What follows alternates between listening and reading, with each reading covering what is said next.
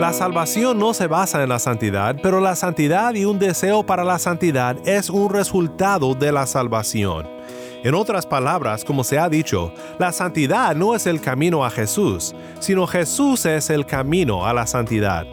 Todo aquel que ha sido redimido por la gracia de Cristo caminará agradecido en pos de la santidad.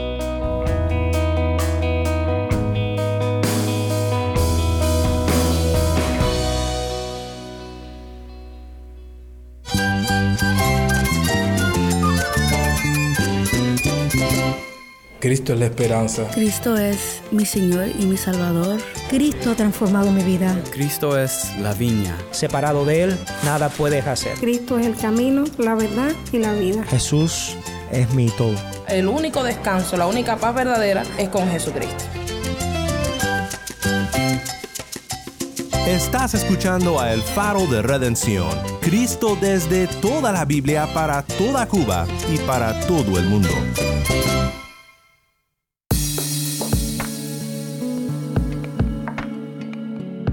Hola, soy el pastor Daniel Warren. Gracias por acompañarme aquí en el faro. Hoy comenzamos una nueva serie estudiando juntos la palabra de Dios.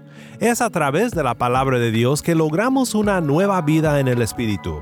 Un pastor que tuve el placer de conocer una vez en Pinar del Río me dijo palabras muy ciertas sobre la centralidad de la palabra de Dios en la reforma y el reavivamiento. Nosotros somos los que debemos llevar esa palabra para que, para que las personas conozcan de la palabra.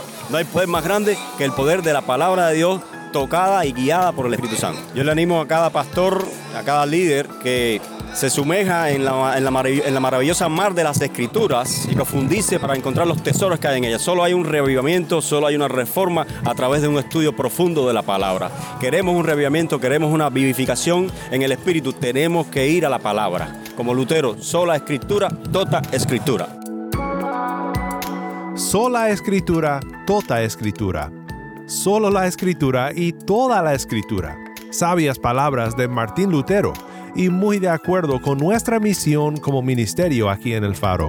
Nuestro lema es resplandecer la luz de Cristo desde toda la Biblia para toda Cuba y para todo el mundo. Hoy comenzamos una nueva serie titulada En pos de la santidad la santidad de Dios, el llamado a la santidad, todo esto a veces puede parecer algo muy difícil de comprender y de poner en práctica en la vida cristiana. Tal vez se te ha dificultado, te ha desanimado al caminar en pos de la santidad. Lo que quiero hacer contigo en esta semana es ayudarte a ver cómo es que Cristo transforma nuestra lucha por la santidad. Hoy consideraremos lo que significa la santidad de Dios y cómo la sangre de Cristo la convierte en algo no de miedo, sino de ánimo para nuestros corazones.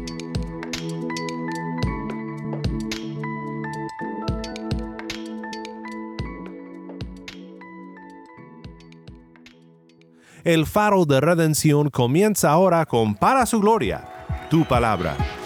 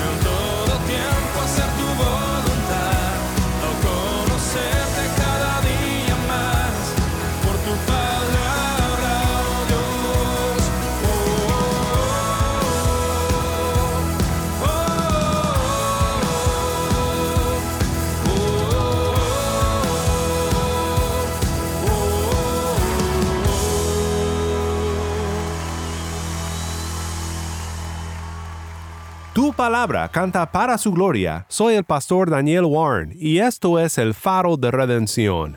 Cristo desde toda la Biblia, para toda Cuba y para todo el mundo. Pues como ya mencioné, comenzamos en este episodio una nueva serie aquí en el Faro, una serie titulada En pos de la santidad. El título de nuestra serie fue tomado de un libro que me abrió los ojos cuando era joven a la importancia de la santidad en la vida cristiana. Un libro escrito por un excelente maestro de la palabra de Dios llamado Jerry Bridges. Cuando era joven y vivía en un pequeño pueblo en Sinaloa, México, un amigo y yo enseñamos al grupo de jóvenes un estudio sobre la necesidad de ser santos, usando el libro En pos de la santidad como guía para nuestro estudio. Aquí enfrente de mí tengo esa misma copia del libro que usé, que también contiene notas que hice, aunque no lo puedo creer, hace más de una década. Quisiera leerte una observación que encontré en mis notas que servirá de guía para nuestra serie de esta semana. De hecho, después de considerar en esta semana varios asuntos relacionados con la santidad, tomaremos también un par de semanas para estudiar los mandamientos de Dios y cómo nosotros debemos de recibirlos como personas ahora hechas nuevas en Cristo nuestro Redentor. La nota que me llamó la atención dice, la salvación no se basa en la santidad, pero la santidad y un deseo para la santidad es un resultado de la salvación. En otras palabras, como se ha dicho, la santidad no es el camino a Jesús, sino Jesús es el camino a la santidad. Todo aquel que ha sido redimido por la gracia de Cristo caminará agradecido en pos de la santidad. Hoy quisiera pensar contigo sobre qué es la santidad para caminar en pos de la santidad, primero es necesario definir y saber lo que es. Hoy vamos a considerar juntos lo que significa una frase tan pequeña pero tan grande en su significado. Dios es santo.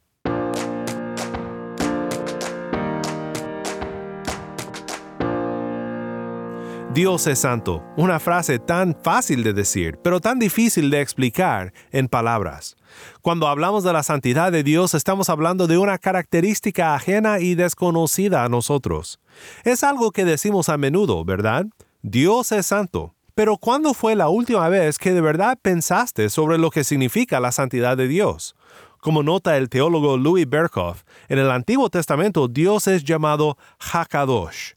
Kadosh viene de la raíz hebrea que significa cortar o separar.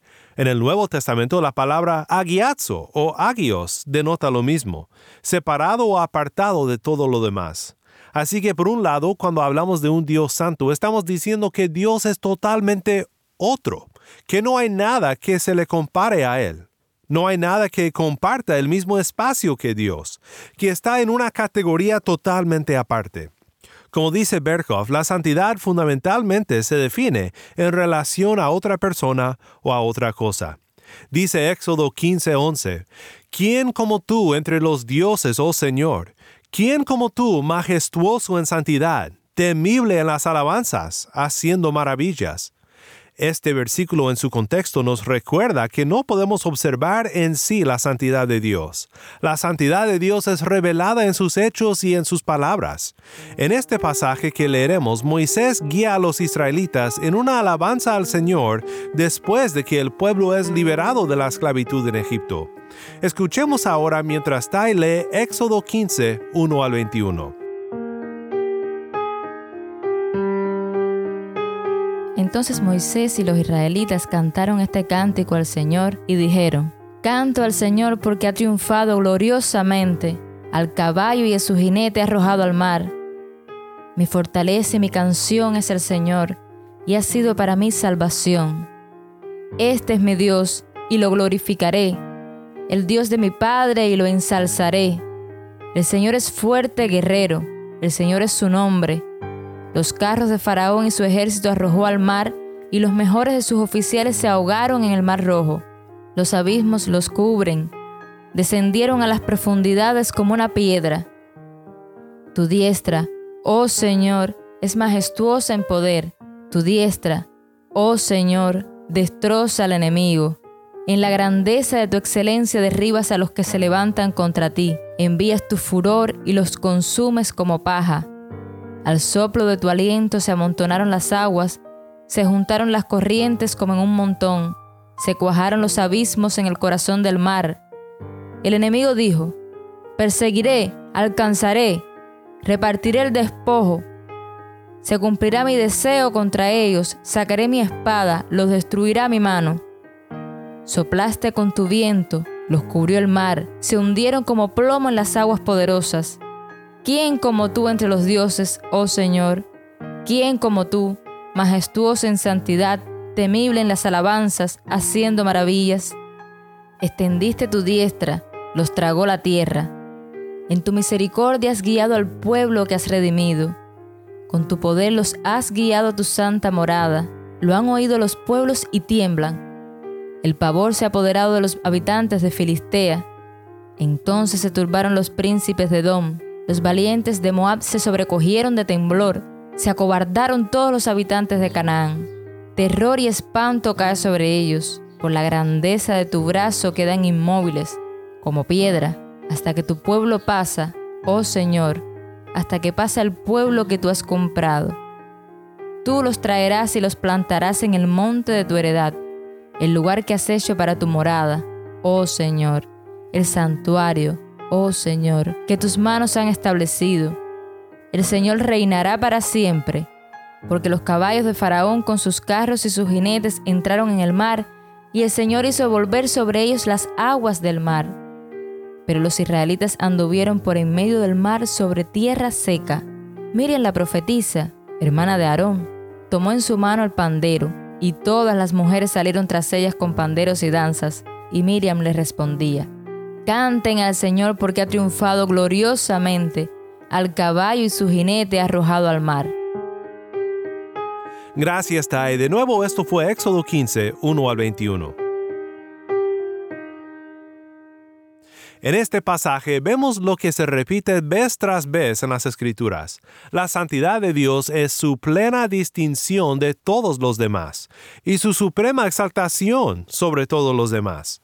Una distinción demostrada en sus obras. En esta historia recontada en la canción triunfal de Moisés y el pueblo, Dios es alabado como totalmente distinto a los dioses del mundo. En las plagas que Dios mandó sobre Egipto, y esto lo leemos en Éxodo 7 al 11, demostró que Él es algo más, distinto y exaltado sobre sus falsos dioses. Las plagas que Dios mandó sobre Egipto corresponden con los falsos dioses adorados en Egipto. Así que este periodo de plagas fue una apologética para la santidad de Dios. ¿Quién como tú entre los dioses, oh Señor? Api, el dios del Nilo, sus aguas fueron convertidas en sangre. Eket, la diosa de la fertilidad, con una cabeza de rana. ¿Qué hizo Dios? Mandó una plaga de ranas sobre la tierra de Egipto. Jeb, dios de la tierra. Dios levantó piojos de polvo de Egipto. Jepi, diosa de la creación con una cabeza de una mosca. Dios mandó innumerables moscas sobre Egipto. La historia se repite vez tras vez. Dios se burla de los pequeños falsos dioses de Egipto. Él está totalmente por encima de todas las cosas y totalmente aparte de todos los falsos dioses, grande en poder y exaltado en gloria. El salmista clama en Salmo 77, versículo 13, Me acordaré de las obras del Señor, ciertamente me acordaré de tus maravillas antiguas, meditaré en toda tu obra, y reflexionaré en tus hechos. Santo es, oh Dios, tu camino. ¿Qué Dios hay grande como nuestro Dios? Tú eres el Dios que hace maravillas. Has hecho conocer tu poder entre los pueblos. Con tu brazo has redimido a tu pueblo, a los hijos de Jacob y de José.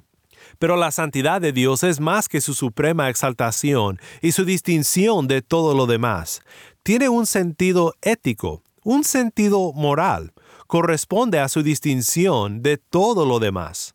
Él es santo y puro, y no existe mal en él.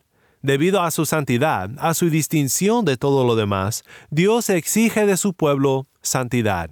En el monte Sinaí, el pueblo de Dios recibió una fuerte impresión de la santidad de Dios y de su llamado en sus vidas de caminar en la santidad.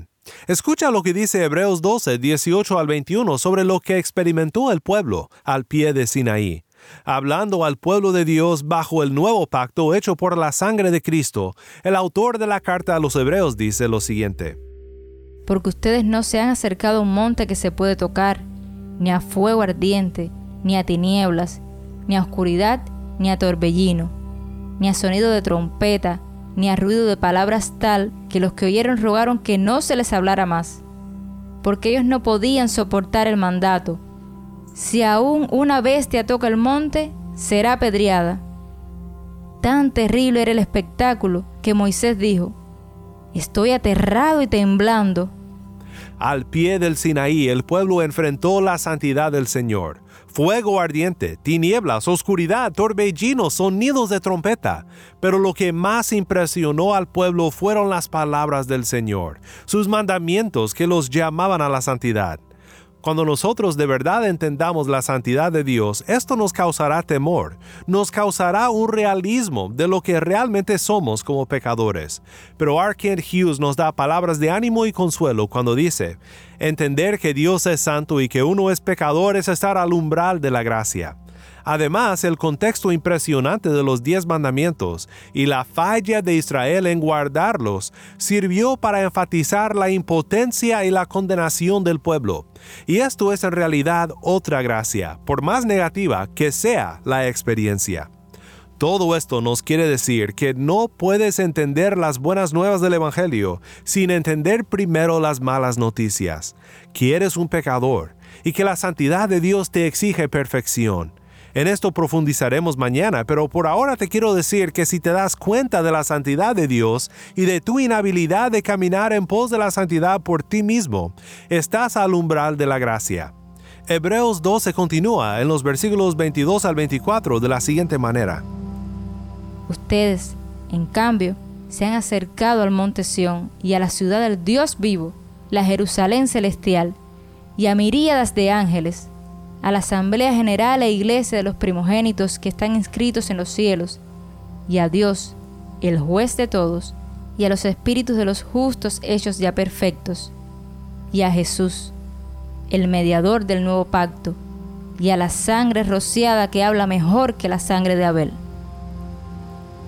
La sangre rociada es la única esperanza para pecadores como tú y como yo delante de la santidad de Dios. En el antiguo pacto la sangre de toros era rociado sobre el altar y el pueblo prometía caminar en pos de la santidad.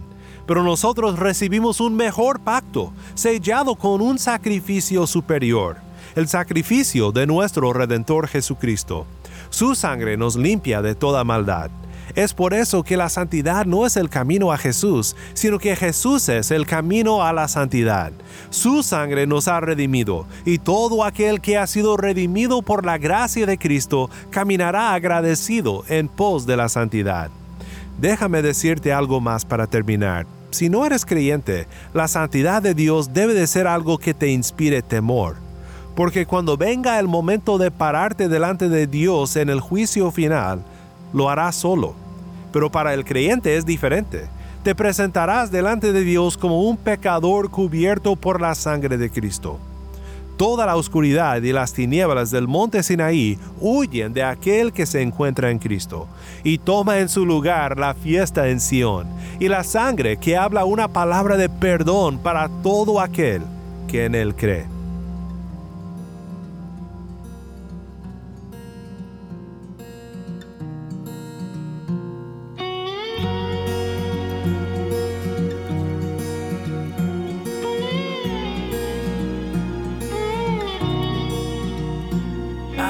Un buen amigo, mi amado Salvador, contaré lo que él ha hecho para mí. Hallándome perdido e indigno pecador, me salvó y hoy me guarda para sí. Me salva del pecado, me guarda de Satán promete estar conmigo hasta el fin. Él consuela mi tristeza, me quita todo afán. Grandes cosas Cristo ha hecho para mí.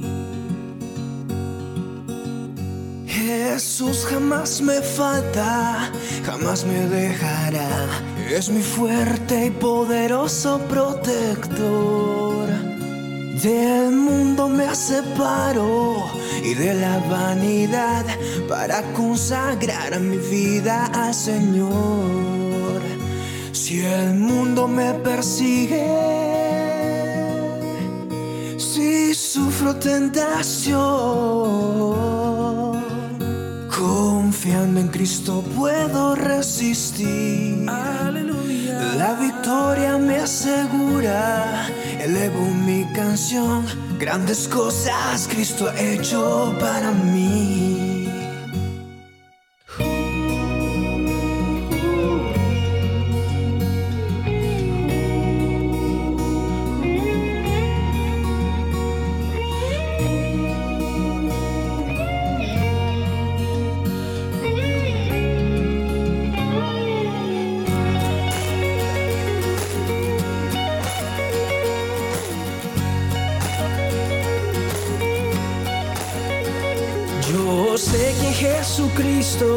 Muy pronto volverá y entre tanto me prepara un hogar en la casa de mi Padre, mansión de luz y paz. Do el creyente fiel con él a demorar, llegándome a la gloria. Ningún pesar tendré contemplaré su rostro siempre allí. Con los santos redimidos, gozoso cantaré, grandes cosas Cristo ha hecho para mí.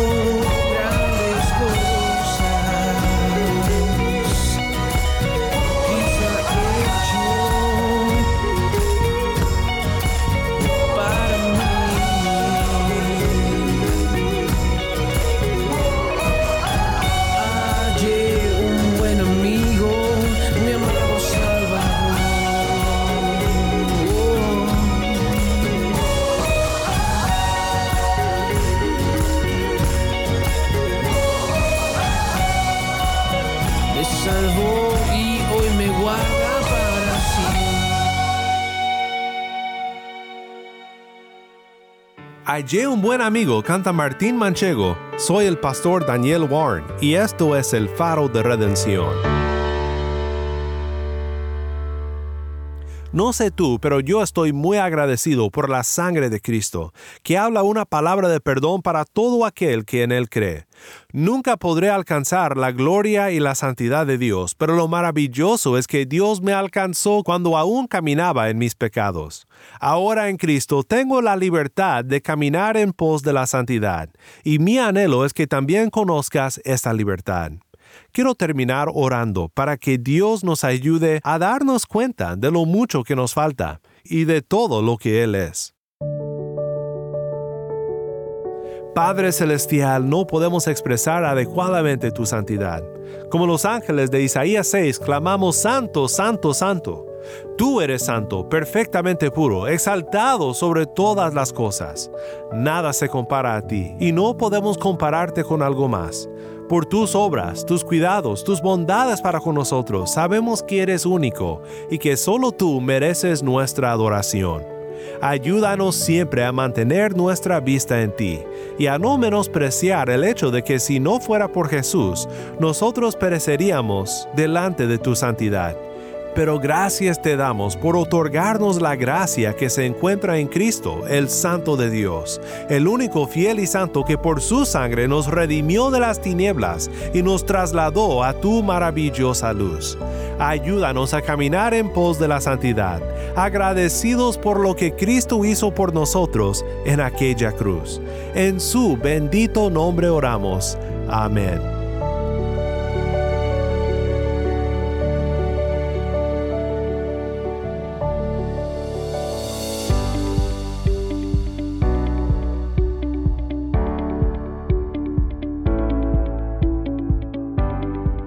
Como un faro de los muchos que se encuentran en la costa de Cuba, guiando a los barcos con seguridad al puerto. El faro de redención resplandece la luz de Cristo desde toda la Biblia para toda Cuba y para todo el mundo. Este ministerio se realiza por la generosidad de hombres y mujeres que comparten nuestro anhelo de animar a la iglesia y evangelizar a los perdidos en Cuba. Nuestro deseo es que este programa sea un obsequio de amor para la iglesia de este lugar. Si estás en sintonía fuera de Cuba, te pido que por favor consideres hacer un donativo a la obra de este ministerio apoyado por el oyente. O considera apoyarnos como un guardián del faro. Guardianas del faro se comprometen a dar mensualmente y a orar regularmente. Para hacer tu donativo, puedes llamar a las oficinas de Haven Ministries en los Estados Unidos llamando al número 1-800-654-2836. De nuevo, nuestro número en los Estados Unidos es 1-800-654-2836. O puedes visitarnos en nuestra página web elfaroderedención.org.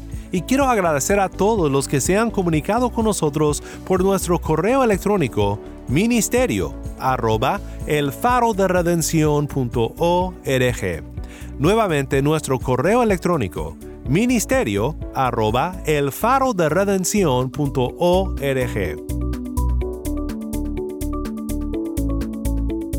Mándanos un mensaje de voz a nuestro número de WhatsApp y cuando nos lo mandes indícanos si podemos incluir tu mensaje en un futuro programa.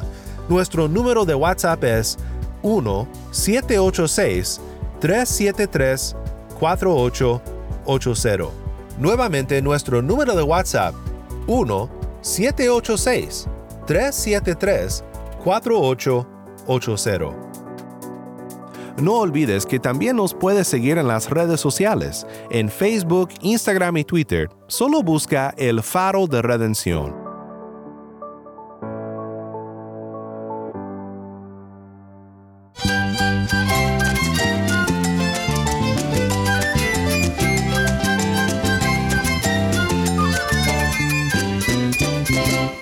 Mi nombre es Daniel Warren. Te invito a que me acompañes mañana en esta serie En pos de la santidad.